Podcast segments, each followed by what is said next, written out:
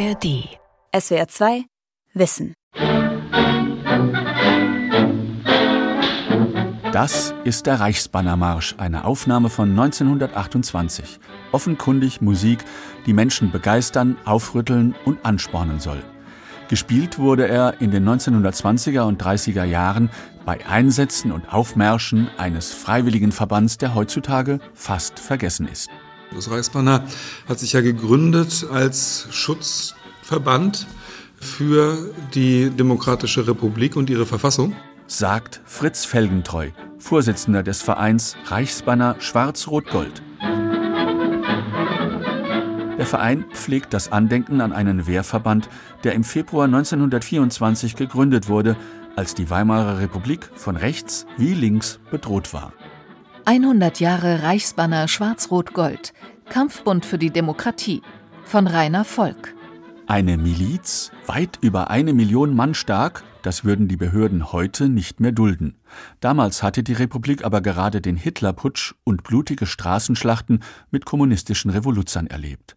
Daher meinten führende Politiker demokratischer Parteien, Polizei und Armee bräuchten Hilfe, um die Ordnung aufrecht zu erhalten, auch mit Waffen. Das Reichsbanner Schwarz-Rot-Gold ist zu einer Zeit gegründet worden, als die Republik in größter Not war. Das ist die Stimme von Otto Hörsing. Ab 1920 war er Oberpräsident, also höchster Beamter der Provinz Sachsen und erster Präsident des Reichsbanners. In dieser Aufnahme von 1930 erinnert der SPD-Mann an den Entschluss zur Gründung. In der Erkenntnis, dass den Sturmhaufen von rechts und links nur geschlossene Massen der Republikaner entgegengestellt werden können, wurde am 22. Februar 1924 dem Geburtstage des großen und unvergesslichen Republikaners August Bebel, von Männern der republikanischen Parteien das Reichsbanner Schwarz-Rot-Gold gegründet. Die Rede Hörsings lässt die Probleme anklingen, die Deutschland in den 1920er Jahren hatte. Den Schock über den verlorenen Weltkrieg, die enorme Belastung durch die Reparationen der Versailler Friedensverträge, Inflation, Besetzung von Ruhrgebiet und Rheinland, Hunger und Elend. Alles Faktoren, die das politische Klima vergifteten. Überfälle auf gegnerische Parteiveranstaltungen häuften sich, weshalb die Parteien vielerorts einen sogenannten Saalschutz organisierten. Auch das Reichsbanner Schwarz-Rot-Gold entstand so, sagt der Historiker Sebastian Elsbach. Er hat seine Doktorarbeit über das Reichsbanner geschrieben. Eigentlich alle Wehrverbände hatten primär diese Aufgabe, die Vereinsräumlichkeiten, aber auch wichtige Persönlichkeiten zum Teil oder dann eben die Veranstaltungen zu schützen. Also das heißt, es hat sich spontan ein Saalschutz gebildet, der das versucht hat zu verhindern. Und das Reichsbanner ab 24 hat dann diese ganzen bereits bestehenden Verbände zusammengefasst. Unter dem Dach des Reichsbanners fusionierten also die Saalschutztrupps der drei prorepublikanischen Parteien SPD, liberale DDP und konservatives Zentrum zu einem großen Wehrverband. Diese überparteiliche Grundlage unterscheidet das Reichsbanner Schwarz-Rot-Gold von den Kampfbünden der extremen Rechten und Linken, die jeweils nur auf eine Partei bezogen waren. Die SA, die die Nationalsozialisten aufstellten, und der Rote Frontkämpferbund der kommunistischen KPD. Ein Blick in die Satzung des Reichsbanners zeigt, dass man ein Gegengewicht zu Kräften von ganz links und ganz rechts sein wollte, eine Reserveeinheit aus Ex-Soldaten zum Schutz der Verfassung von Weimar. Zweck des Bundes ist die Zusammenfassung aller reichsdeutschen Kriegsteilnehmer des Weltkriegs und der im Waffendienst ausgebildeten Männer, die unbedingt auf dem Boden der republikanischen Verfassung stehen. Der Bund wird die Kameradschaft und republikanische Gesinnung wecken und pflegen, die Reichsverfassungen sowie die republikanischen Länderverfassungen schützen und sich den republikanischen Regierungen und Behörden in Fällen der Not zur Verfügung stellen. Aufhorchen lässt, dass hier viermal der Begriff republikanisch fällt, er ist für die Deutschen damals noch neu. Außerdem zeigt er, dass vielen nach den dramatischen Putsch- und Aufstandserfahrungen der Vorjahre bewusst ist, die noch junge Weimarer Republik ist schwach.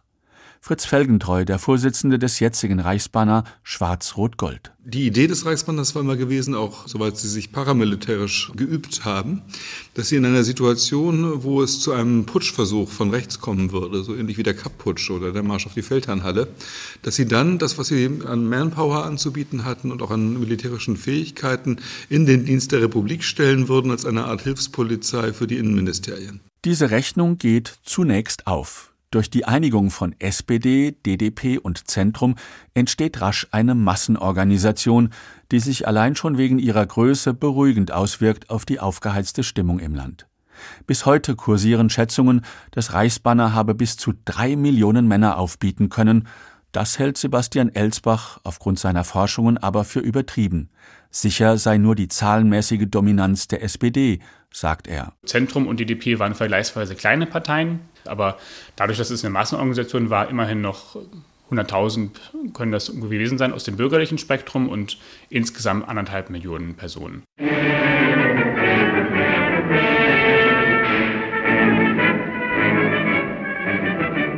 Saalschutz war nicht die einzige sichtbare Arbeit, die das Reichsbanner übernahm. Es stellte sich auch auf die Seite der Republik, indem es bei Paraden oder Kundgebungen den öffentlichen Raum besetzte und so deren Stärke zur Schau stellte. Deshalb auch Märsche wie dieser, der dem ersten Reichsbannerpräsidenten Otto Hörsing gewidmet war. Was nicht bedeutete, dass das Reichsbanner einen großen Personenkult betrieb, dafür gab es zu viele politische Talente und Prominente unter seinen Mitgliedern, wie ein kleiner Überblick zeigt. Theodor Heuss, in der Weimarer Republik Reichstagsabgeordneter der DDP, 1949 erster Bundespräsident. Kurt Schumacher, 1945 erster Parteichef der SPD. Wilhelm Högner, SPD, wurde nach dem Zweiten Weltkrieg erster Ministerpräsident Bayerns. Julius Leber, Reichstagsabgeordneter der SPD und später einer der führenden Widerstandskämpfer gegen Hitler. Josef Wirth, Zentrumsabgeordneter im Reichstag, Reichskanzler von 1921 bis 22. Völlig fremd ist uns heute die Selbstverständlichkeit, öffentlich Waffen zu tragen. Auch erhielte keine Partei heute die Chance, legal eine Art Miliz aufzubauen. Doch die 1920er Jahre waren anders. Nach dem Ersten Weltkrieg kursierten noch sehr viele Gewehre und schwerere Waffen im Land, manche waren auch versteckt. Doch selbst nachdem es gelungen war, die Mehrzahl einzusammeln oder zu beschlagnahmen, blieb es leicht, sich mit allerlei gefährlichen Gegenständen auszurüsten. Das nutzte auch das Reichsbanner Schwarz-Rot-Gold, berichtet der Historiker Sebastian Elsbach. Unter Ausnutzung des im Vergleich zu heute relativ laxen Waffengesetzes wurden leichte Schusswaffen gekauft, Pistolen, Gewehre. Und das wurde dann auch an die Leute ausgegeben zum Teil. Oder sie haben es eben selbst gekauft. Oder sie haben eben improvisierte Waffen benutzt, also zum Beispiel ein Messer oder Stöcke mit einem Nagel drin, Fahrradschläuche mit so einer Metallkette drin. Also so tatsächlich für den Straßenkampf geeignete Sachen, ja. Aber mit denen sie natürlich schon Leute stark verletzen können.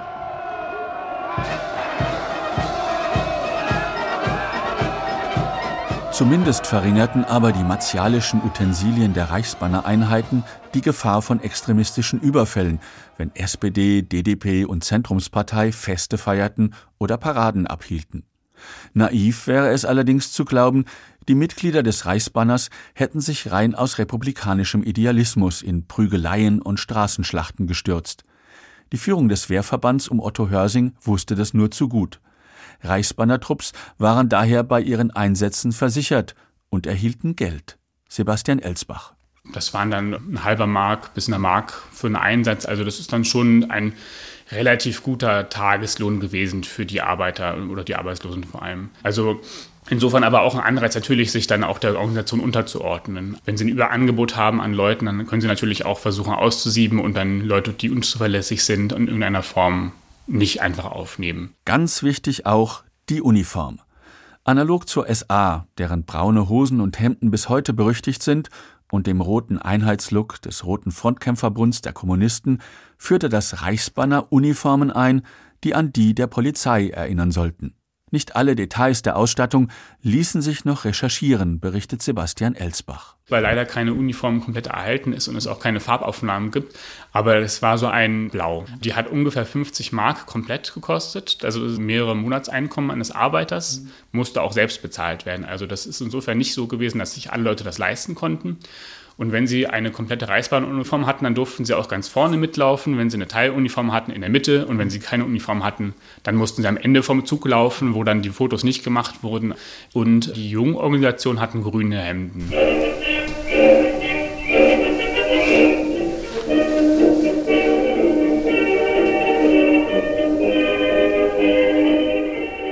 Undenkbar wäre heute auch ein weiteres Merkmal des Reichsbanners und fast aller politischen Wehrverbände, unter ihren Mitgliedern waren fast nur Männer. Die Erklärung, die strikte Rollenverteilung von Mann und Frau in der damaligen Gesellschaft liegt nahe, und doch war das Reichsbanner Schwarz-Rot-Gold bei näherem Hinsehen kein reiner Männerverein. Vor allem im Alltag der Ortsgruppen übernahmen die Frauen wichtige Aufgaben ungeachtet der Tatsache, dass die großen Reden und die Sicherheit der Veranstaltungen Männersache waren. Welche wichtige Bedeutung Frauen beim Reichsbanner hatten, zeigt ein Besuch in der Gedenkstätte Deutscher Widerstand in Berlin. Dort sind in einem Raum, der dem Reichsbanner gewidmet ist, unter anderem große Fahnen zu bewundern. Manche sind über einen Quadratmeter groß, Prachtexemplare in den Farben Schwarz, Rot, Gold, alle sind handgestickt. Ein Mitarbeiter der Gedenkstätte zieht einige in großen Kästen aus einem Schrank hervor und erläutert Details. Also man kann davon ausgehen, dass hier fast alle Fahnen auch wirklich Unikate sind. Wir haben inzwischen auch eine ganze Menge neue jetzt, die sind hier noch nicht zu sehen. Bei dieser Gelegenheit wird klar, als 1933 die Nazis an die Macht kamen, wurde es gefährlich, eine Reichsbannerfahne zu besitzen. Diana Bäse ist stellvertretende Vorsitzende des heutigen Reichsbanner Schwarz-Rot-Gold. Sie erzählt eine typische Anekdote, wie Fahnen gerettet wurden. Wir haben in Sachsen-Anhalt eine Fahne überreicht bekommen aus dem Salzlandkreis von einem Urenkel des Ortsgruppenführers und der hat berichtet, dass die SA das Haus durchsucht hat und auch ihn verhaftet hat. Und seine Frau hätte sich dann die Reichsbannerfahne unter den Rock gebunden und sei dann kurz vor Eintritt der Fremden in die Küche gegangen und hätte sich noch das Bratenfett ins Gesicht geschmiert, um zu simulieren, dass sie krank sei und hat so die Herren auf Abstand gehalten und konnte die Fahne so retten.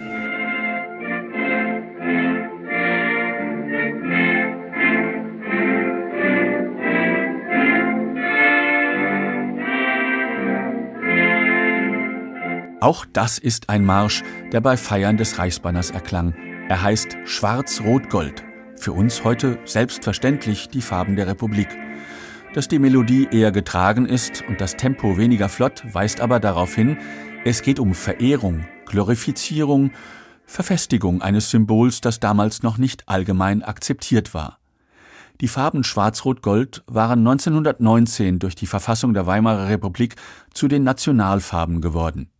Nationalliberale und rechte Politiker und ihre Anhänger sahen in der Wahl der Farben aber nicht zu Unrecht den historischen Rückbezug auf die Revolution von 1848-49 und verlangten die Farben des Kaiserreichs schwarz-weiß-rot zurück.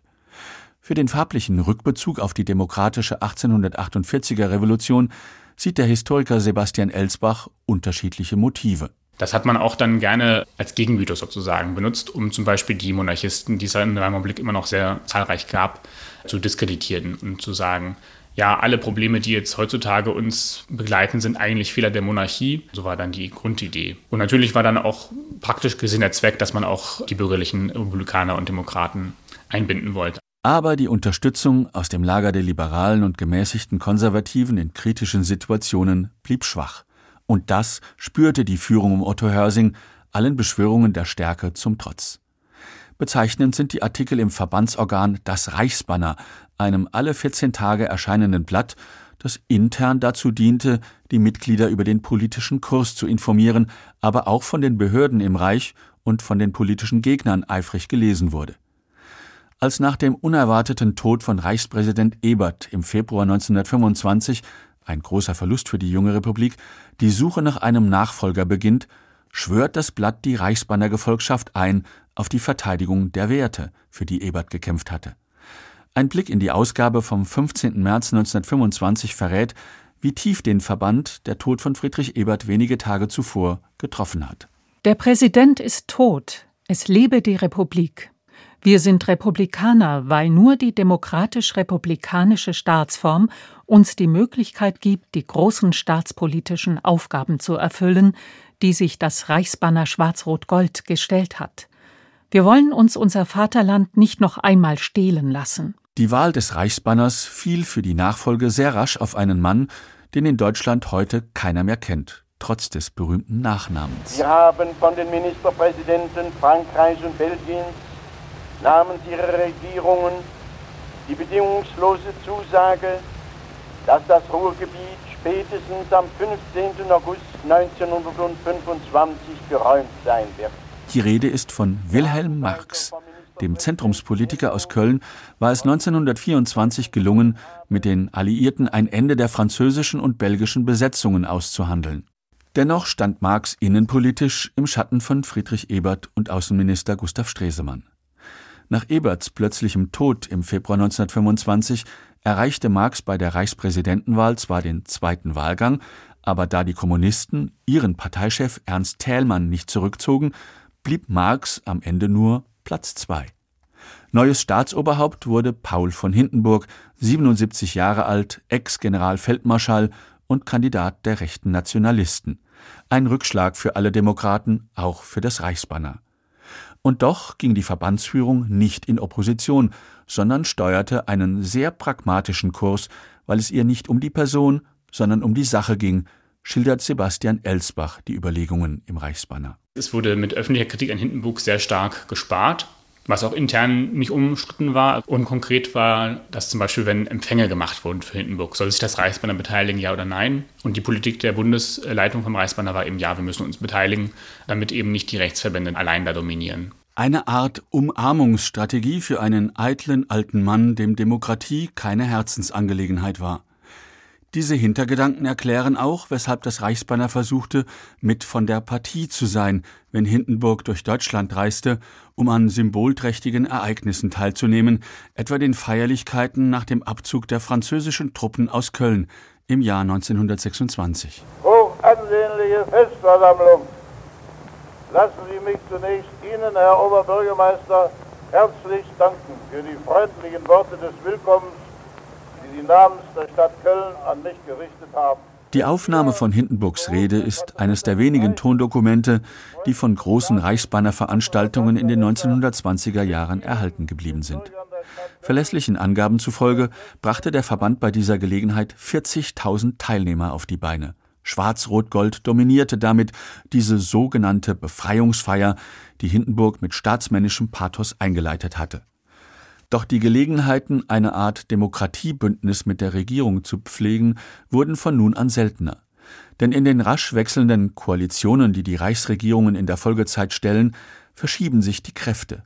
Statt mit den Sozialdemokraten zu koalieren, schließen sich Liberale und Konservative mit der rechtsextremen deutschnationalen Partei DNVP zum sogenannten Bürgerblock zusammen. So gelangen Minister in Verantwortung, die gegen den Frieden von Versailles und gegen demokratische Werte polemisieren. Klar, dass das Reichsbanner dies aufgrund seiner zahlenmäßigen Stärke nicht still duldet. Das heißt, man hat die Reichsminister, auch die es dann von der DNVP gab, sehr stark kritisiert für ihre Arbeit, dass sie zum Beispiel Republikaner bewusst rausgeschmissen haben aus leitenden Positionen. Ja, Kriegshetze, die als solche verstanden wurde, wurde sehr stark gebrandmarkt. Also wenn DVP-Politiker gegen Frankreich oder Polen auch öffentlich aufgetreten sind und einen Revanchekrieg mehr oder weniger gefordert haben. Sich von Revanchisten und Ultranationalen in puncto Patriotismus übertrumpfen zu lassen, dagegen wehrte sich das Reichsbanner, auch mit heute eher merkwürdig klingenden Methoden der Öffentlichkeitsarbeit. Deutschland, immer schon haben wir eine Liebe zu dir gekannt. Etwa durch die Produktion von Schallplatten. Neben den bereits gehörten Märschen gab es auch Versuche, durch Gedichte aus dem Ersten Weltkrieg an die patriotischen Wurzeln der Anhänger des Reichsbanners zu erinnern. Hier zitiert der in den 1920er Jahren bekannte Schauspieler Alfred Bayerle ein Gedicht des Arbeiterpoeten Karl Bröger. Denk es! O Deutschland! Im Prinzip allerdings merken die führenden Köpfe des Reichsbanners, es wird zunehmend schwieriger, sich den ultrarechten Republikfeinden entgegenzustemmen. Ende der 1920er Jahre ähnelt mancher Auftritt nur mehr einer Selbstbeschwörung einstiger Stärke. Herauszuhören ist dies, exemplarisch, bei einer Rede von Josef Wirth. Der badische Zentrumspolitiker und ehemalige Reichskanzler erinnert 1930 vor einer Reichsbannerversammlung an drei prominente Verbandsmitglieder. Den verstorbenen Staatspräsidenten Friedrich Ebert sowie Walter Rathenau und Matthias Erzberger, die Opfer rechtsextremer Attentäter geworden waren. Aus Sicht des Reichsbanners waren sie Märtyrer der Republik. Ihre Namen nennen heißt das politische Trauerspiel der letzten Jahre enthüllen. Aber aus diesem Trauerspiel, das so viele aus uns genommen hat, dürfen wir eines schöpfen, den Trost, den Glauben, dass Hunderte, dass Tausende immer wieder dasselbe tun werden, was die Männer getan haben, ihre Persönlichkeit einzusetzen zur Rettung ihres Vaterlandes und Volkes. In der Tat, die Ereignisse, die den Reichsbanner in den letzten Jahren der Weimarer Republik förmlich überrollen, sind auch im Rückblick eine Tragödie. Einen großen Anteil hat die Weltwirtschaftskrise, die das soziale Elend dramatisch verschärft. Rein politisch gesehen verlieren die wehrhaften Republikverteidiger zudem mit der Ernennung des Zentrumsabgeordneten Heinrich Brüning zum Reichskanzler im Frühjahr 1930 ihren Rückhalt in Polizei und Justiz. Richter fällen gegen Nazis, die Reichsbannermänner überfallen und töten, äußerst milde Urteile. Staatsanwälte belassen es bei den Anklagen gegen Täter bei minderschweren Delikten. Zwar bildet das Reichsbanner noch neue bewaffnete Schutzformationen, aber grundsätzlich bleiben die Verantwortlichen bei ihrer Linie, blutige Straßenkämpfe nicht zu forcieren, etwa mit gedichteten Parolen wie dieser. Nicht Dolche und Schlagring sind unsere Gefährten. Nicht Blut bezeichnet den Weg, den wir gehen. Wir wollen in friedlich zähem Ringen dem Volk die wahre Freiheit erstehen. Söhne des Volkes stehen in unseren Reihen, bereit zu schützen, wenn Volk in Not. Wir sind der Pressbock der Extremisten. Wir sind des Volkes Sturmaufgebot. Diese Appelle werden größtenteils befolgt. Der Historiker Sebastian Elsbach hat durch seine Forschungen nachgewiesen, die Reichsbannerformationen sind zumeist nicht diejenigen, die ein Scharmützel oder eine Massenschlägerei vom Zaun brechen. Sie reagieren in der Regel nur, wenn ultrarechte oder ultralinke Schlägertrupps angreifen und sie sich ihrer Haut erwehren müssen. Ganz anders als bei der SA, aber auch bei den Kommunisten wurde nicht bewusst die Eskalation gesucht, weil man wusste, wenn es zu einer Eskalation kommt bei einer Saalschlacht, dann wird nur noch über die Prügelei berichtet und nicht mehr über das Inhaltliche, wofür man eigentlich Werbung machen wollte. Es wird die öffentliche Ordnung untergraben, was auch nur den extremen Kräften nützt. Und ja, es werden auch Leute verletzt natürlich. Drei Meilen verschwalten, die Blitze, die Nacht. Wo bist du, du Lump, der den Freund umgebracht? Das ist der Marsch der Eisernen Front, eine Aufnahme aus dem Jahr 1932. Auf dem Etikett der Schellackplatte prangt das Logo der Organisation Drei Pfeile. Gegen Kommunisten, gegen Nationalsozialisten, gegen Monarchisten, die Eiserne Front ist der Versuch im Jahr 1931, eine weitere Bündelung prodemokratischer Organisationen der Weimarer Republik zu erreichen. Neben dem Reichsbanner gehören ihr die SPD, der Gewerkschaftsdachverband, ein Angestelltenverband und die Arbeiter-, Turn- und Sportbewegung an. So will man ein Gegengewicht erreichen zur Harzburger Front, dem Zusammenschluss antidemokratischer Wehrverbände. Weil nicht mehr als ein letztes Aufbäumen gelingt und das NS-Regime nicht verhindert werden kann, werfen Kritiker dem Reichsbanner später vor, in dieser Endkrise der Weimarer Republik versagt zu haben. Falsch, sagt Fritz Felgentreu, der heutige Vorsitzende des Reichsbanners und argumentiert, die Innenministerien der Länder hätten die Hilfe der republiktreuen Wehrverbände ausgeschlagen. Das Gegenteil ist am Ende passiert. Die SA wurde als Hilfspolizei eingesetzt von den Nazis. Und ohne die entsprechenden Ressourcen und ohne die Rückendeckung der Legalität hat das Reichsbanner sich dagegen entschieden, einen Bürgerkrieg zu beginnen. Und das ist auch verständlich, denke ich.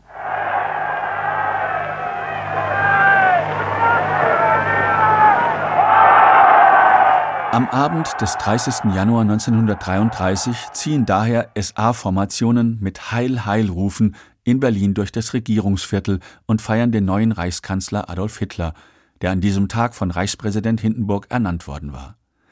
Das Reichsbanner Schwarz-Rot-Gold hatte in den Monaten zuvor bereits viele Tote bei Saal- und Straßenschlachten zu beklagen. Sebastian Elsbach schätzt ihre Zahl auf mindestens 30 bis 40 und für die ersten Monate der Hitler-Diktatur noch einmal so viele. Viele Reichsbanner-Mitglieder, die bis dahin als Beamte tätig waren, vor allem Polizisten, verlieren 1933 ihre Posten. Wer eine führende Funktion in einem Landesverband hatte oder gar im Bundesvorstand saß, muss befürchten, dass sich die Nazis an ihm rächen. Sebastian Elsbach berichtet, welches Schicksal den Präsidenten ereilte. Hörsing ist noch in Berlin verstorben, 37, natürlichen Todes, am letzten jüdischen Krankenhaus von Berlin, was noch offen war. Ja, sehr viele Reichsbander Funktionäre mussten entweder ins Exil gehen oder sie sind im KZ gelandet, wie zum Beispiel berühmterweise Kurt Schumacher auch. Andere Leute sind aus dem Exil nicht mehr zurückgekommen. Heute erinnert ein eigener Raum in der Gedenkstätte Deutscher Widerstand in Berlin an das Reichsbanner und seinen oft lebensgefährlichen Einsatz für Demokratie und republikanische Werte. Ich sehe einen Schutzbundmarsch genau. von einem Herrn P. Prohaska mit dem BK Blasorchester. Also sowas gibt es tatsächlich noch. Die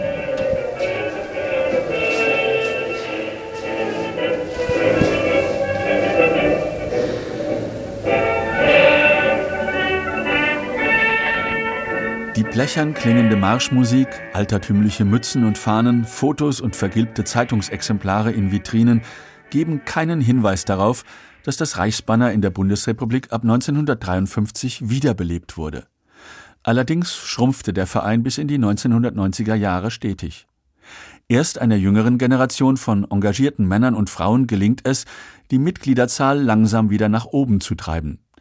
Der Bundesvorstand um Diana Bäse und Fritz Felgentreu engagiert sich ehrenamtlich für die Tradition einer wehrhaften, freiheitlich-demokratischen Republik unterstützt von Institutionen wie der Bundeszentrale für politische Bildung, der Friedrich-Ebert-Stiftung oder der Arbeitsgemeinschaft Orte der Demokratiegeschichte. Vor allem veranstaltet der Verein Seminare, die das Wissen über die schwarz-rot-goldenen Wurzeln Deutschlands und der Vorkämpfer unseres Staatswesens vertiefen sollen. Diana Bäse sagt, für sie gebe es einen schwarz-rot-goldenen Wertekanon, der sich von 1848 bis heute erhalten habe aber immer wieder von Extremisten in Frage gestellt werde. Ja, ich glaube, Schwarz-Rot-Gold war immer gewissen Gefährdungen ausgesetzt und ich glaube, jetzt zeigt sich das auch gerade wieder sehr deutlich. Umso wichtiger ist es, die Farben zu verteidigen und klar zu machen, dass es die Farben der Demokratie und Rechtsstaatlichkeit sind und wir sie nicht den Rechtsaußenvertretern überlassen dürfen.